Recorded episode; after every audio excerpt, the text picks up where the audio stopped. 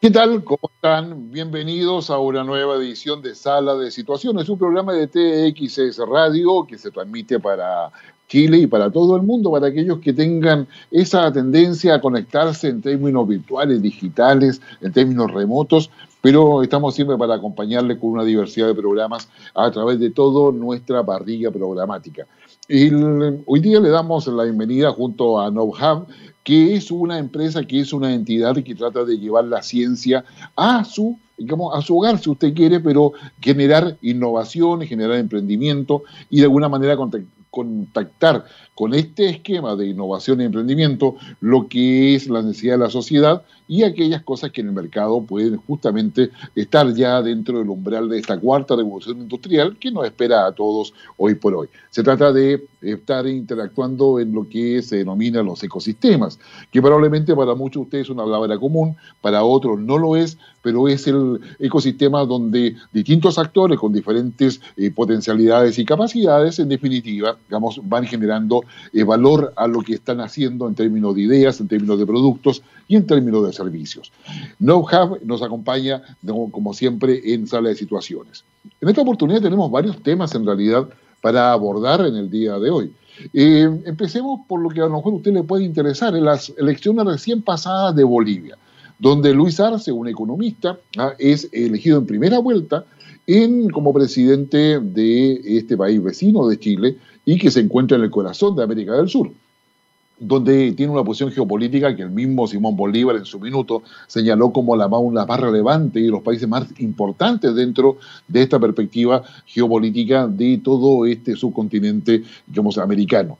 Y en ese, en ese sentido creo que hay varias reflexiones importantes que hacer. La primera de ellas es que Luis Arce representa el movimiento al socialismo, exactamente el movimiento que le dio forma a Evo Morales y le permitió a Evo Morales estar 14 años en el poder hasta que finalmente es obligado a renunciar en un momento determinado, lo que para algunos fue un golpe de Estado ah, de guante blanco, es decir, sin intervención militar, sino que empujado por declaraciones militares, declaraciones políticas y la presión internacional, que lo lleva finalmente en un periplo a México y posteriormente a exiliarse en Argentina. Ese es Evo Morales y de ahí surge en Bolivia un régimen de transición que es presidido por la senadora Áñez, quien eh, claramente está en una posición contraria a la de Evo Morales y se dedica no solamente a criticarlo, sino que le abre varios juicios en virtud de la evidencia encontrada por corrupción, abuso de poder y otras circunstancias que mm, lo tienen hoy día en una situación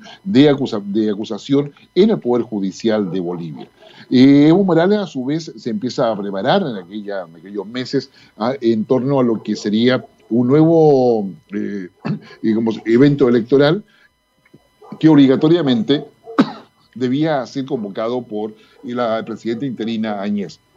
Esta presidenta, a su vez, tuvo el apoyo de eh, Almagro, el secretario general de la OEA, el que aprovecha de poder señalar de que las últimas elecciones presidenciales, donde Evo Morales se había declarado ganador, habían sido fraudulentas, cosa que finalmente no logra probarse en forma de, forma categórica, pero que sin embargo genera la crisis política que, lleva años a buscar el mejor momento para efectivamente eh, llamar a elecciones que, se llevan a cabo este pasado 18 de octubre en Bolivia y que le da un triunfo categórico en primera vuelta a, eh, a Luis Arce. Luis Arce fue ministro de Economía de Evo Morales, y fue ministro de Economía por varios años. Evo Morales tuvo 14 años, como decíamos, en el poder, y, Luis Arce lo acompañó por lo menos en 12. Los otros años que no lo acompañó fue básicamente porque eh, estuvo con unas, con unas dolencias eh, médicas que le impedían estar a favor de lo que es, eh, digamos, el trabajo que implicaba un ministerio. Y Luis Arce es electo a pesar de que todas las encuestas señalaban que si bien se tenía la mejor opción, todo indicaba de que iba a estar eh, digamos, en una segunda vuelta obligatoriamente. Y esta, y esta situación finalmente no se dio, lo cual llamó mucho la atención de varios analistas en términos de qué cosa sucedió ahí. Y tenía que ver con varias cuestiones que me parece a mí, digamos, importante eh, tener presente. La primera de ellas ah, eh, tiene que ver con el hecho de que Luis Arce, si bien es cierto, es el representante del movimiento al socialismo, no es el delfín o no era el candidato preferido de Evo Morales. En consecuencia, lo que sucede hoy día con, eh, con Luis Arce es que él es electo, digamos, representando al movimiento al socialismo, pero no necesariamente coincide con todos los lineamientos de este partido que le da forma, contenido y sentido eh, Evo Morales. Y en esa perspectiva hay, por lo tanto, una primera diferencia. La segunda cuestión importante es que en todas las encuestas, y más allá de que eh, Luis Arce hubiese sido el preferido, eh, figuraba en segundo lugar Raúl Mesa, un expresidente de Bolivia que le tocó eh, asumir la presidencia cuando Sánchez Lozada huye de Bolivia con un maletín lleno de dinero, que hay muchos videos y noticias al respecto en su minuto, así hacia Estados Unidos y Sánchez Lozada asume la, perdón, yéndose Sánchez Lozada asume Raúl Mesa. Y Raúl Mesa ya llevaba otros intentos eh, compitiendo con Evo Morales y siempre había perdido. Y en esta oportunidad se pensaba que con el apoyo de Añez, incluso que Añez era candidata, dejó su, dejó su candidatura para poder apoyar a la Mesa. En definitiva, Mesa saca alrededor del 32% de la votación, que, lo deja bastante alejado del 52% que finalmente termina sacando Luis Arce en la legislación boliviana, eh, para ser presidente de la República en una primera vuelta requiere dos condiciones, una u otra, eh, sacar más del 50% de la votación o sacar más del 40%, pero con 10 puntos de diferencia respecto a quien le sigue. Y en este caso no bastó, no bastó solamente la primera, la más categórica desde el punto de vista democrático, que es el sacar el 50% más uno de la votación. Pero Luis Arce digamos, eh, es, electo, ¿es electo porque es la línea de Evo Morales o es electo porque efectivamente los otros candidatos no daban eh, suficiente confianza? Hubo candidatos que sacaron un 0% de voto, quiere decir que sacaron apenas unos miles que no alcanzan a ser contabilizados en términos de porcentaje. Eh, Raúl Mesa ya dijimos un 32%. Habían siete candidatos y dentro de eso creo que es importante fijarnos en algunas características el primero, de que Luis Arce efectivamente eh, tiene una sintonía ideológica con Evo Morales, pero no es el, el, elegido de Evo Morales, ni tampoco es que representa a todos los distintos sectores que hay dentro del movimiento al socialismo.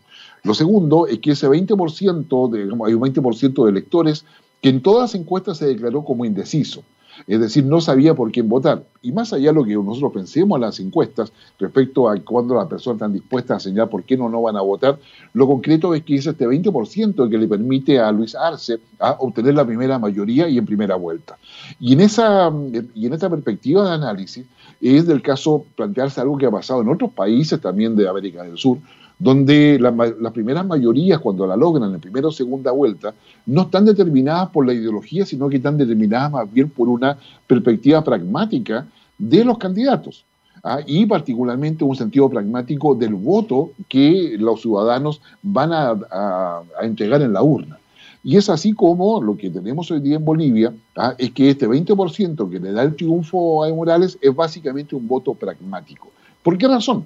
Porque es ahí donde eh, cifran o hacen una apuesta en, términos concretos ¿ah? por eh, quién le puede entregar mejor resultado desde el punto de vista del crecimiento económico, desde el punto de vista de desarrollo, desde el punto de vista de credibilidad.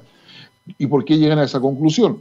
Porque Mesa representa un poco ¿ah? el mundo conservador, el mundo aristocrático dentro, dentro de Bolivia, ¿ah? y un poco más de lo mismo que en política se había visto en años anteriores, incluyendo a Evo Morales dentro de ese panorama y que los demás candidatos tenían una, propuesta de cambio, de revolución, que era muy radical. Por lo tanto, este 20% que en el caso de Bolivia decide la elección, ah, se transforma en un voto pragmático que va a favorecer a Luis Arce. Luis Arce, que es economista, ya lo, decíamos, ah, eh, tiene una buena reputación profesional ah, en el mundo económico a nivel global, en los principales organismos financieros, y a su vez también eh, posee una, un perfil tecnócrata. Eh, él no tiene un apoyo político completamente sólido, sino que solamente por haber estado con Evo Morales. Por lo tanto, lo que hace hoy día, que ha sido la práctica, digamos, Luis Arce, es proponer algunas cosas que son interesantes. La primera es que es, eh, va a ser un gobierno de unidad nacional. Él necesita superar la polarización que ha provocado todo este proceso de la salida de Evo Morales hasta esta campaña presidencial. Lo segundo es que va a trabajar para todos los bolivianos. ¿ah? Lo tercero, y eso lo dice muy claramente, es que él es el jefe de Estado y el presidente. Ya respondiéndole a una declaración de Evo Morales que señala que el MAS volvió y volvimos al poder, eso lo hacen, él lo señala, digamos, en plural y en términos inclusivos. Evo Morales dice, volvimos al poder, y es ahí donde Luis Arce dice, no, Evo Morales, sí, efectivamente, es parte del MAS, pero el que está gobernando soy yo y él va a ser siempre bienvenido, pero el que va a tomar las decisiones soy yo. ¿Cómo lo va a resultar a Bolivia todo esto en términos de poder lograr la estabilidad interna, la condición de gobernabilidad que se requiere en un país y establecer claramente de qué manera vamos, va a llevar adelante un proceso de recuperación con el impacto negativo que ha tenido la pandemia en Bolivia, como sucede en muchos otros países del mundo? Es, la gran interrogante. Lo que es y claro es que Bolivia vuelve a una normalidad democrática, reconocida incluso por la OEA, que fue muy crítico de Evo Morales, reconocido por, yo diría a nivel global, por gran parte de los, eh, de, los países y que ven dentro de Bolivia una nueva oportunidad para que este país pueda seguir avanzando en lo que sería, digamos, esa suerte de eh, sumarse, no solamente a Mercosur, que es parte, sino que a, los demás esfuerzos que los otros países del continente están realizando para poder avanzar en lo que sería esta recuperación económica a, eh, pesar del, del COVID-19. Como sea, y antes de ir a nuestra primera canción, la, como porque tiene mucho que ver con lo que estamos conversando, ah, ¿cómo se, cómo se fortalece digamos, eh, América del Sur y de qué manera esto va adelante? Eh, Bolivia nos acaba de dejar en la práctica una, eh, una señal en términos de que sí es posible hacer elecciones en pandemia, sí es posible realizar y verificar y legitimar esos resultados, cosa que en el caso de nuestro de Chile lo vamos a vivir el próximo 25 de octubre. Por el momento, yo quiero decirle ¿ah? que los países afectan la gobernabilidad, se ven afectados en muchos sentidos, y lo quiero llevar a un, eh, a un tema ¿ah? que es del año 1968, en que hemos estado en todas esas épocas de rock clásico, de rock, del, rock así lento, ¿ah? del, rock, del rock soft, en fin, eh, y muchos estilos. Pero hay temas que, la verdad, que son que son, que son interesantes. Y este tema, ¿sabe qué conjunto lo toma? Ah, es un conjunto que em, es un dúo, le voy a decir más todavía. ¿ah? Es, un dúo cuyo, cuyos nombres dieron, eh, dieron la denominación a un asteroide. ¿Usted sabe qué dúo ¿ah? o qué asteroide lleva el nombre de un dúo?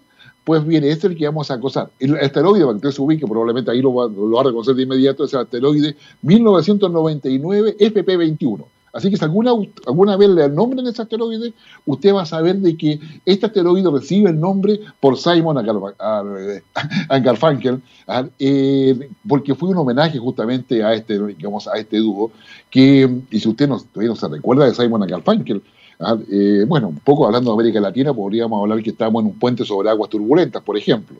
Ah, y en este caso, el tema que vamos a escuchar es del año 1968 ah, y se llama América. ¿Qué tal? ¿Qué le Simon and Garfunkel, digamos, un eh, dúo estadounidense que tuvo en su inicio de carrera en Nueva York hay una larga trayectoria que finalmente lo reunió en forma excepcional, luego de muchos avatares en términos de separación del dúo, etcétera. En 2005, en un gran concierto a favor del huracán Katrina en Estados Unidos. Ah, ahí se dieron finalmente nuevamente un, eh, un, abrazo ambos componentes del dúo. En fin, así que ya sabe, si hay una, lleva, un asteroide lleva el nombre de este grupo, así que para que usted sepa.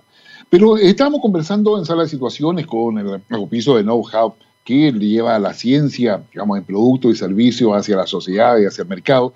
Ahí estábamos conversando acerca ¿ah? de lo que había pasado en Bolivia, pero no solamente pasan cosas en Bolivia. Eh, creo que para muchos de ustedes debe ser interesante saber cómo va la carrera presidencial en Estados Unidos. Primero porque lo que pasa en Estados Unidos el 3 de noviembre eh, va a tener un impacto no solamente económico y, probablemente muy puntual en las bolsas, ya sea con una alza o con una baja, sino que también eh, va a marcar un rumbo en términos de qué va a pasar con este reordenamiento mundial entre las potencias, donde uno de ellas que va a, instalarse en esta ecuación va a ser India. Y en esa, y en esa perspectiva, no, como es evidente de que es necesario poder saber un poco más de ello. Efectivamente, eh, ya estamos en la fase final de lo que es eh, la campaña presidencial en Estados Unidos y esta campaña eh, tiene varias características porque tiene además un personaje que es eh, particularmente especial en su forma de hacer política, que es Donald Trump y en la manera en que ha ejercido el gobierno en Estados Unidos. El, el próximo jueves, o sea, mañana, va a haber el último debate presidencial. Los acuerdos que han llegado es que para evitar las interrupciones que hubo en el primer debate, recordemos que el segundo se suspendió, va, eh, tiene que ver con el hecho de que el moderador va a poder apagar los micrófonos. ¿ah? de tal manera de que no se escuchen, lo cual no implica que no hablen, pero al menos se va a escuchar mucho menos las interrupciones que había en el primer debate. Y lo que sí podemos saber ya desde el punto de vista del análisis es que en el día de mañana, en este debate, Donald Trump va a desplegar su artillería pesada pero llega con desventaja en varios sentidos. El primero elemento de ventaja es que las encuestas no le son favorables para nada, lo siguen manteniendo en una posición, digamos, secundaria, ¿ah? pero también hay que decir de que, dada la experiencia del 2016 frente a Hillary Clinton, las encuestas tampoco vaticinaron eventualmente el triunfo de Donald Trump. En consecuencia, hoy día las encuestas en Estados Unidos tienen un valor relativo en torno a su capacidad de predicción. Y en, esa, y en ese escenario, eh, Donald Trump eh, está apostando a que en este debate poder no solamente hablarle a su voto duro, sino que también lograr que los indecisos voten. En un, en un ambiente donde la cantidad de voto anticipado que en Estados Unidos se realiza, digamos, eh, digamos, desde hace muchos años a la fecha, ha aumentado considerablemente y se, y se asume que ese voto anticipado estaría favoreciendo mucho más a Biden del Partido Demócrata, más que a Trump que representa al Partido Republicano. Este voto anticipado es posible en Estados Unidos porque se hace por correo, también se puede hacer de forma presencial. El sistema postal, como se llama a los correos de Estados Unidos, es una institución fundamental de eh, la República en el concepto cultural de estadounidense. El sistema postal es el que le dio forma al proceso de independencia, es el que le dio forma a la, eh, a la consolidación de lo que hoy día conocemos con Estados Unidos, ese extenso, ese extenso territorio con más de 50 estados y que finalmente es el que permitió los acuerdos porque son ellos los que llevaban toda la papelería para firmarla. Recordemos que aquellos años no había ni WhatsApp, ni mail, ni cosa parecida, pero el servicio postal goza de un prestigio ¿ah? y de una validación y legitimidad institucional impresionante y por lo tanto se confía plenamente en ello. Esto, esto que les cuento no es solamente para poder darle un contexto, sino para poder decirles de que Donald Trump desde el inicio de su campaña ha puesto en duda la idea de que el servicio postal realmente sea confiable. Y es ahí donde él basaría eventualmente la posibilidad de que hubiese un fraude si él no sale ganador en la selección del 3 de noviembre. En consecuencia, el cuestionamiento del servicio postal, donde él acaba de nombrar hace unos dos meses atrás a un nuevo director, eh, estaría digamos, en el foco de lo que serían los elementos analíticos a tener en consideración el día 3 de noviembre o días siguientes en torno a la cantidad de votos que fueron enviados en, en términos en términos postales. Entonces, uh, come disculpas. Y entonces lo que tenemos acá es una primera cuestión que es eh, importante considerarlo. La segunda eh, tiene que ver que eh, los, los, fondos que ha recaudado para la campaña no han sido lo suficiente. De hecho, la recaudación de fondos por parte de Donald Trump ha disminuido considerablemente a tal punto que ha tenido que cerrar varias oficinas en varios estados ha, tenido que reducir personal y su campaña no está en el mejor pie. Al contrario de lo que pasa con Joe Biden, Joe Biden tiene una mayor recaudación de fondos y en consecuencia un mayor despliegue propagandístico en las diversas plataformas, tanto digitales como tradicionales, televisión, periódico, etc. Y en, esa, en ese sentido hay, una, hay un problema para Trump. Por lo tanto, la pregunta es, ¿Cuál va a ser la posición con la cual va a llegar Donald Trump a este debate de mañana, mañana jueves, que es el último, como señalábamos? Y es ahí donde él va a tener que desplegar su estrategia. Pero frente a esta estrategia, tiene temas en contra. No, no ha logrado establecer específicamente de que hay una recuperación económica en medio de la pandemia. Estados Unidos sigue con una gran cantidad de muertos y de como contagiados. En segundo lugar, no hay una credibilidad en torno a que ese, ese modelo de gestión que ha tenido con la pandemia, a pesar de haber sufrido COVID-19 y haber sido, digamos, haberse recuperado en virtud de la ciencia estadounidense a la cual él dice no creerle, ¿ah? en términos de un ataque permanente en torno a, los antecedentes científicos que le han presentado y que él ha desechado en la práctica, pero que sin embargo son los que le permiten recuperarse del COVID-19, ¿ah? pasa a ser uno de, eh, uno de los temas. Entonces, si frente a todo eso, La estrategia de Donald Trump, no teniendo recuperación económica, no teniendo una mayor recaudación de fondos, ¿dónde se va a concentrar gran parte de su esfuerzo? Yo creo que lo primero que va a tratar de hacer eh, Donald Trump, y va, lo vamos a ver mañana en el debate, es demostrar su capacidad de liderazgo aprovechando las debilidades carismáticas que tiene efectivamente Joe Biden. Joe Biden, usted lo ha visto, una persona ya de sobre 70, 78 años, y en la, en la verdad no tiene ese carisma, ese esa, suerte de esencia de liderazgo que es fundamental en los debates estadounidenses particularmente, eh, dado la lógica con la cual eh, la cultura política de los, de los ciudadanos de ese país perciben justamente a quienes son los, sus candidatos presidenciales. Y probablemente va a colocar entonces énfasis en poder mostrar esa capacidad de liderazgo. Lo segundo, va a estar muy orientado a poder establecer que la única persona que puede sacar a Estados Unidos a un proceso de recuperación económica es él, porque es el único que puede enfrentar a China. Una China que hoy día está preocupada por el despliegue que Estados Unidos está haciendo en el mar de China, por el despliegue y los riesgos que está implicando todo eso, de preocupación internacional en torno a la seguridad mundial en virtud de lo que ha dicho Xi Jinping en términos de poder movilizar qué sé yo, a contingente militar, tanto naval como terrestre, a lo que son las fortificaciones al frente del mar de China, que ha ido también atacando a Taiwán, que ha, generado una serie de, despliegues navales para poder mostrar la fuerza de Estados Unidos como queriendo anticipar de que si esto no, no viene bien, en definitiva vamos a estar en una situación de eh, potencial enfrentamiento militar. En, ese elemento ya podemos decir que va a ser un argumento que va a usar Donald Trump en términos de no solamente acusar a China en, en lo que se refiere a temas comerciales, económicos o de patentes industriales, sino que también respecto al riesgo que significa China, al, responsabilizarlo de lo que es el COVID-19 y la propagación de este virus a nivel mundial.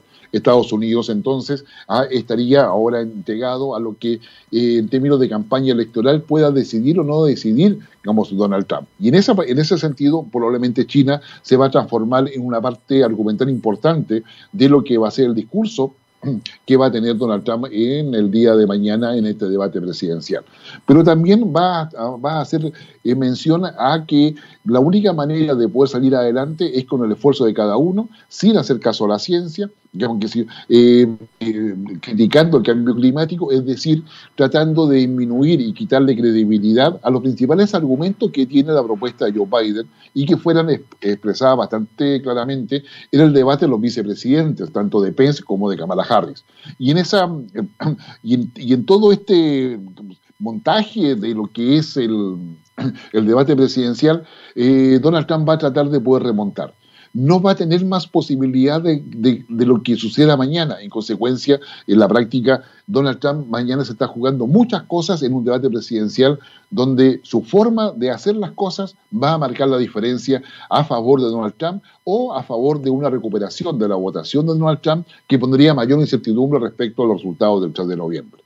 Al respecto, y como un elemento complementario, digamos que esta, eh, esta posición que Donald Trump tiene respecto de China ¿ah? y que para muchos eh, significa una guerra comercial, y algunos malamente la denominan como una guerra fría, eh, más bien es una guerra de soft power, del poder blando, tiene que ver con algo que no se ve en esta suerte ¿ah? de, de focalización que se tiene en términos comerciales. Tiene que ver con el dominio, el dominio de los océanos, ¿ah? Eh, que eso está relacionado con las rutas marítimas, en virtud de todo lo que se vendría en la post-pandemia, una vez que tengamos la vacuna, ¿ah? y significa también el dominio del espacio.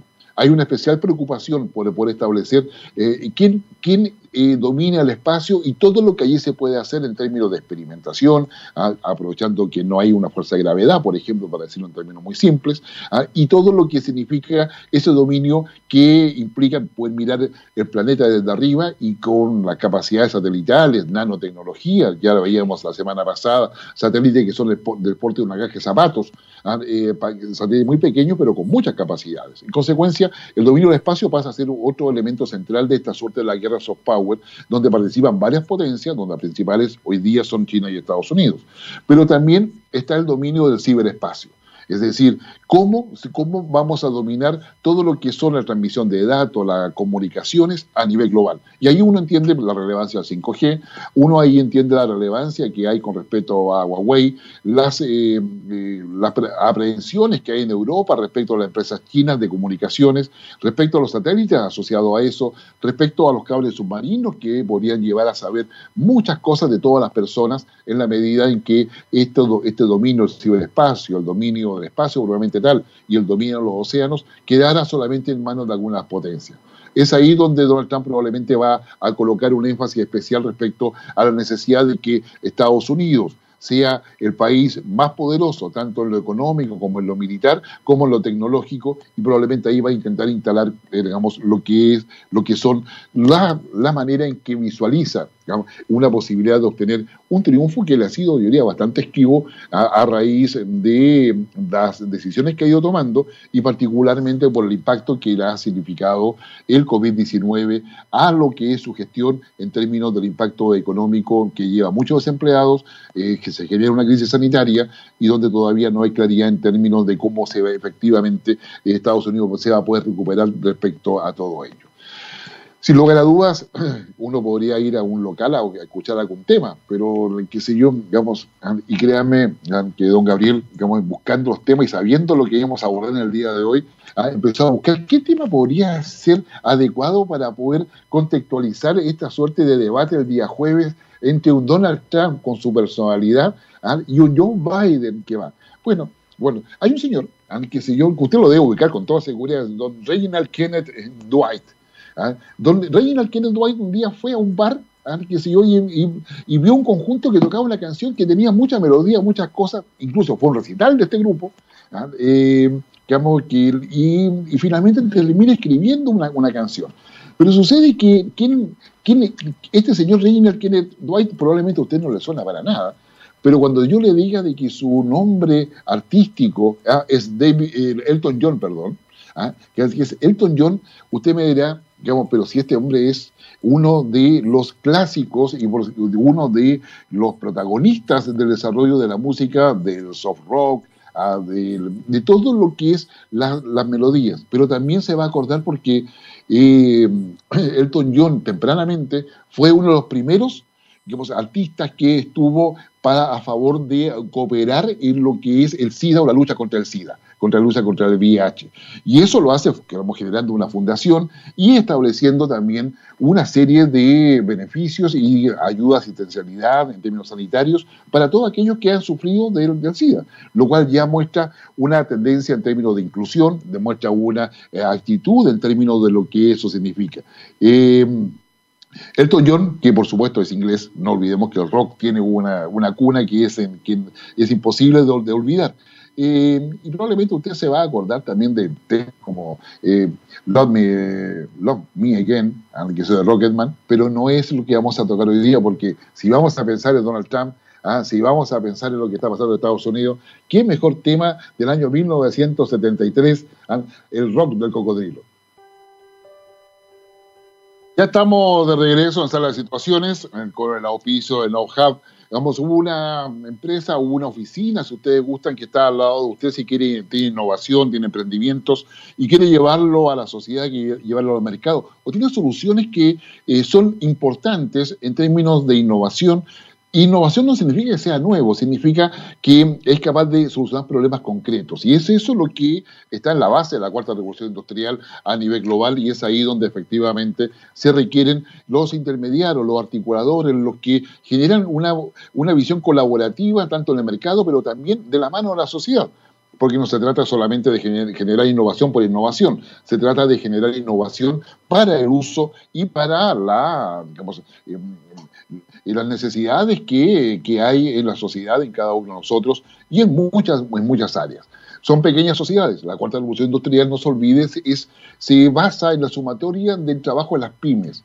Ya no se trata de las grandes industrias, sino que se basa en esas pymes que van realizando cosas para poder resolver cuestiones concretas, cosas que tienen que ver desde el tipo de tela, que no tienen que ver con la nanotecnología, tienen que ver con software en términos de inteligencia artificial, algoritmos, si ustedes gustan, para que, eh, para que usted pueda a lo mejor en el futuro conversar con un robot. ¿Usted se imagina? Que hoy día mucha gente conversa con sus eh, mascotas ¿ah? y después usted va a tener un robot que le responde y el robot va a aprender de usted.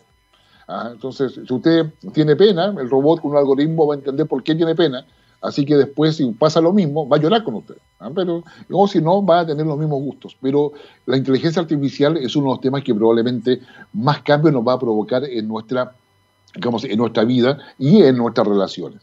Hemos estado hablando en sala de situación, en primer lugar, de la elección de Bolivia, hemos estado hablando de la situación que está con el debate presidencial en el día de mañana en Estados Unidos. Pero hay temas que todavía nos quedan pendientes dentro de esta visión mundial que, que hoy día tenemos. Y tiene que ver específicamente con este conflicto que lo hemos tocado en más de alguna oportunidad, pero que es necesario, digamos, colocarle atención, que es el conflicto entre Armenia y Azerbaiyán. Dos países que hoy día están enfrentados por una zona que se llama Nagorno-Karabaj, que es una zona internacionalmente reconocida como parte de Azerbaiyán, ¿ah? pero que sin embargo es ocupada por Armenia. ¿ah? Y es una zona que hoy día se están generando como eh, confrontaciones militares que llevan ya varios cientos de muertos. Y eso ha ido estableciendo una alerta a nivel mundial en términos de la implicancia que puede esto tener si acaso escala. ¿Por qué?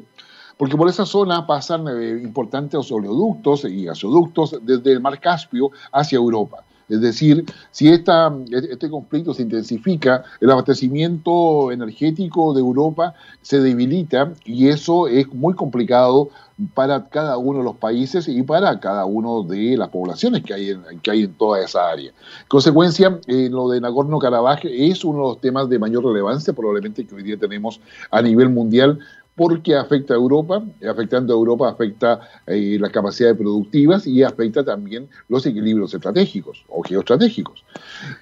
Eh, a este respecto, el grupo de Minsk, que tiene que ver con la Organización de Seguridad de Europa y que estaba conformado por Rusia, ah, por Francia, digamos, eh, por Estados Unidos en lo principal, no habían logrado en más de 20 años ningún tipo de avance. De hecho, las conversaciones estaban detenidas. Hoy día, Azerbaiyán ha logrado recuperar, según la versión azerbaiyana, o azerí, como se le señala, eh, eh, varios territorios que estaban, que estaban bajo dominio armenio. Eh, ambos han desplegado una capacidad importante a nivel de, de, diplomacia, tanto en Naciones Unidas como en las diplomacias con los países más cercanos a ellos, para poder buscar ayuda. Ya lo intentó Rusia y Rusia, increíblemente teniendo, siendo el proveedor de armas tanto de Azerbaiyán como de Armenia, no obstante Rusia está apoyando a Armenia, ¿ah? no logró ningún tipo de avance. De hecho, los cancilleres de ambos países eh, tuvieron una reunión con el canciller eh, ruso y se comprometieron un alto al fuego, un alto al fuego que no tuvo ningún, ningún tipo de resultado porque no se cumplió. Sin embargo, los ataques con misiles, con drones, se mantuvieron entre ambas fuerzas, tanto digamos, de Armenia y Azerí, y han generado daños a la población civil que preocupa muchísimo a, digamos, a Europa y su entorno. Eh, luego, eh, Francia intentó entrar también a esta, a ofrecer sus, eh, buenos, sus buenos oficios para poder ayudar a un alto al fuego. Tampoco ha logrado que sea aceptado como tal. y Francia, ¿por qué lo hace? No solamente porque está en el grupo de Minsk, sino porque posee una eh, importante colonia armenia dentro de Francia y en consecuencia el tema de esta guerra se puede transformar en un, en un momento de inmigración o también en un problema doméstico de Francia en virtud de las exigencias de esta colonia armenia para que Francia efectivamente intervenga. Quien también se ha, se ha ofrecido a poder mediar en todo ello ha sido Irán. Irán que es vecino, digamos, de, eh, de Armenia y de Azerbaiyán.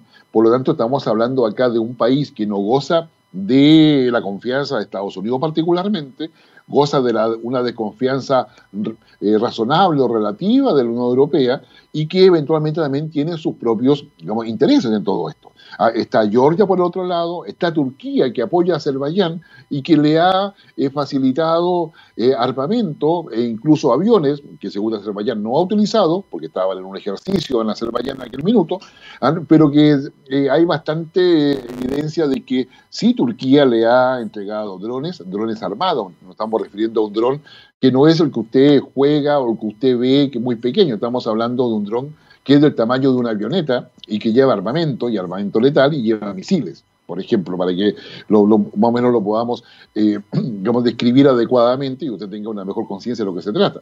Y eso también significa en la práctica que eh, eh, Turquía está en una posición geoestratégica de poder aumentar su influencia no solamente en Medio Oriente, donde ya tiene ¿no cierto? Digamos, un, rol en el tema de Siria, eh, tiene un rol en la relación con Rusia, ¿ah? tiene un rol en la relación con Europa, Turquía es miembro de la OTAN, pero no es miembro de la Unión Europea. En consecuencia, hay acá una, un tablero de ajedrez que no hace fácil. En el día de ayer, Pompeo se reúne con los cancilleres de Azerbaiyán y de Armenia, tratando de buscar ser el mediador. ¿Ah? donde tampoco hay un avance sustantivo para poder asegurar un alto al fuego. Y en ese, en ese sentido, lo que vaya pasando en las próximas semanas, al acabarse los mediadores, nos está acercando cada vez más a la situación en la cual efectivamente el Consejo de Seguridad de Naciones Unidas tenga que tomar algún tipo de decisión. Y ese tipo de decisión se relaciona no solamente con una resolución o un acto declarativo, sino con la idea de si efectivamente es posible eh, establecer eh, la aplicación del capítulo 6 o 7 de la Carta de Naciones Unidas. ¿Qué, qué cosa es esto? El capítulo 6 o 7 significan con el capítulo 6 con la idea de poder mandar una misión de paz que se ponga en, el medio y asegurar la paz, mantener la paz, o sea, operaciones de mantenimiento de la paz, que son un poco las que hizo Chile en Haití, por ejemplo. Y después está el capítulo 7, que es la imposición de la paz, donde se manda una fuerza para poder imponer la paz, ya sea neutralizando a, ambas, ambos bandos y evitando que hayan enfrentamientos. Pero significa que Naciones Unidas también debe plantearse, los cacoazules, ah, deben plantearse en combate ahí. Y ahí entramos a que la historia no juega a favor de lo que son los cascos azules, por lo que ha pasado en Bosnia y Herzegovina y por varias otras situaciones que hoy día todavía mantienen un cierto nivel de conflictividad vemos en algunos sectores europeos. Entonces, el tema de Armenia y Azerbaiyán empieza a complicarse porque no habría disposición de Rusia de aceptar una intervención de los cascos azules, no tiene tampoco la capacidad de poder eh, establecer o obligar un alto al fuego de ambos países. ¿ah? Mientras tanto, las, las, operaciones militares siguen avanzando entre Armenia y Azerbaiyán. ¿ah? Cada uno se da por ganador al final de cada día, pero eso significa que si cada uno está como ganador, que el costo que se tiene en torno de la vida civil y que se han ido perdiendo cada día aumenta, aumenta mucho más. En consecuencia, tenemos acá un conflicto que empieza a ocupar eh, las páginas no solamente de los medios de información, sino que las agendas políticas de varios países en términos de cómo avanzar a, una, superación de este, este conflicto, eh, que significa e implica una, una situación de inestabilidad en toda, digamos, en toda la región. Probablemente nunca usted digamos, pensó que íbamos a ver tanto de Armenia y Azerbaiyán, como sucede muchas veces, pero lo que sucede de Armenia y Azerbaiyán puede complicar bastante las posiciones de varios países digamos, de Europa y la economía también de lo que es, de, lo que es Europa. Eh, una economía que ya la vamos a ver después del siguiente tema, eh, va a estar muy marcada por lo que sea el Brexit y la manera en que este, esta separación del Reino Unido de Europa va va a ir sucediendo en la práctica. Pero sí lo que podemos decir en términos concretos es que hoy día Armenia y Azerbaiyán se transforma en un conflicto de primera magnitud de lo de, lo de tipo convencional, ah, en la medida en que no hay ningún armamento sofisticado en juego, pero sí, digamos, está colocando Turquía dentro de Europa, ah, eh, digamos, y Turquía es parte de la solución, al igual que Irán, al igual que Rusia que resulta ser con lo que mayor de confianza tiene la Unión Europea y con, los países con lo que eh, mayor, no solamente de confianza, sino de gran adversidad, eh, tiene también Estados Unidos. China se ha mantenido eh, como observador, pero yo diría como observador participante también en este conflicto, porque sabe lo que significa y la ventaja que puede sacar de ello en la medida que está negociando con los países europeos todo lo que sería la recuperación económica. Sí, hablando de guerra, hablando de economía. Economía y guerra son dos palabras que están muy unidas a través de la historia, puesto que gran parte de las, de las guerras han surgido eh, por motivaciones económicas, aun cuando la decisión de la guerra es siempre política. Vamos a un, a un cantante que, si, si, usted gusta mucho de lo que son esos cantantes emblemáticos, que más allá del contenido de sus canciones, con su, con su actitud y con su comportamiento van mostrando caminos, eh, digamos, sin lugar a dudas, eh, quien vamos a presentar a continuación ah, es eh, un, un, neoyorquino, por lo menos, perdón, es un inglés que nace en Inglaterra, que, que nace efectivamente en Brixton, y que luego se va digamos, eh, digamos, a Nueva York, ah, y que lamentablemente ya falleció, ¿no es cierto?, en, esa ciudad del espectáculo, como en Nueva York, el año 2016. Eh, es, ha sido un compositor, ha sido un, eh, músico, eh, ha sido actor, ha sido productor discográfico, ha hecho una serie de cosas y su carrera en realidad eh, ha sido muy marcada porque es el primero el que eh, llega a establecer e incorporar la idea del lesbianismo, del homosexualismo, es el primero que va a apoyar todos los movimientos LGTB a, nivel mundial y que va a tener en la práctica una, una gran, me atrevería a decir, en digamos, presencia ah, en todos los, todos los rankings eh, europeos y mundiales.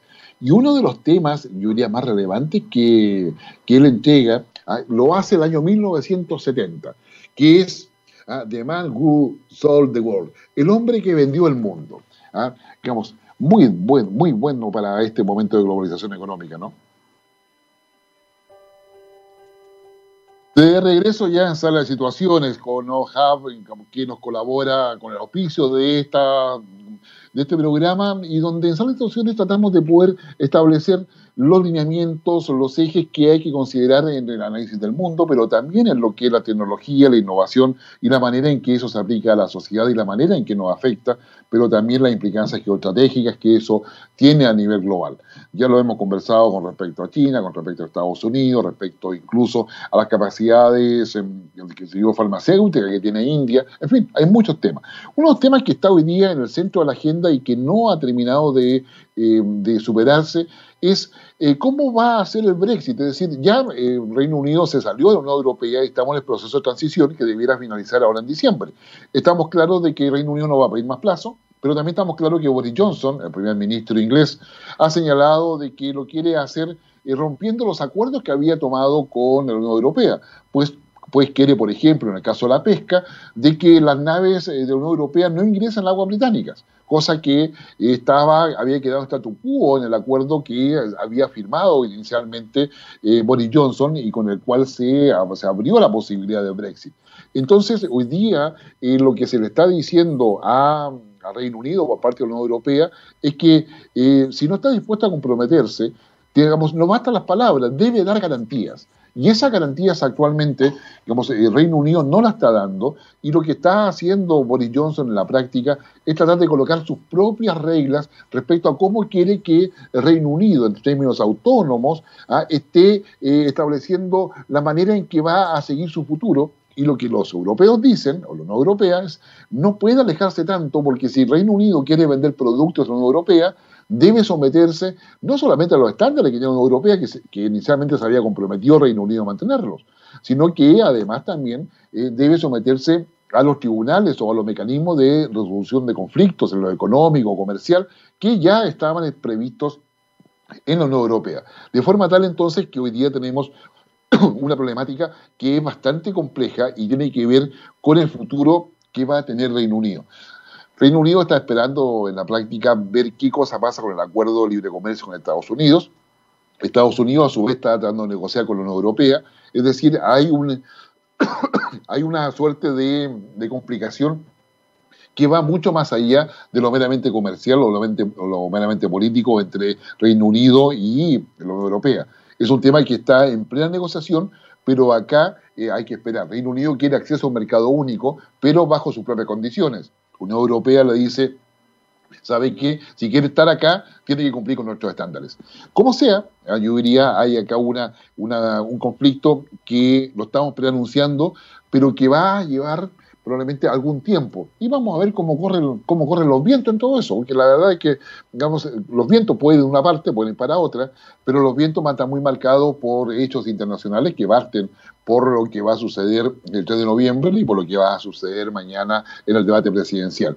Quien mucho sabía de vientos ah, y quien siempre le, puso algún tipo de, eh, de letra a, los vientos y lo llevó a música y lo llevó a música al punto que, digamos, daba para poder subirse, digamos, en una gaviota o poder subirse, ¿no es cierto?, digamos, en una cosa más espiritual, como fue lo que le sucedió a, a, Steven Dimitri Georgiou.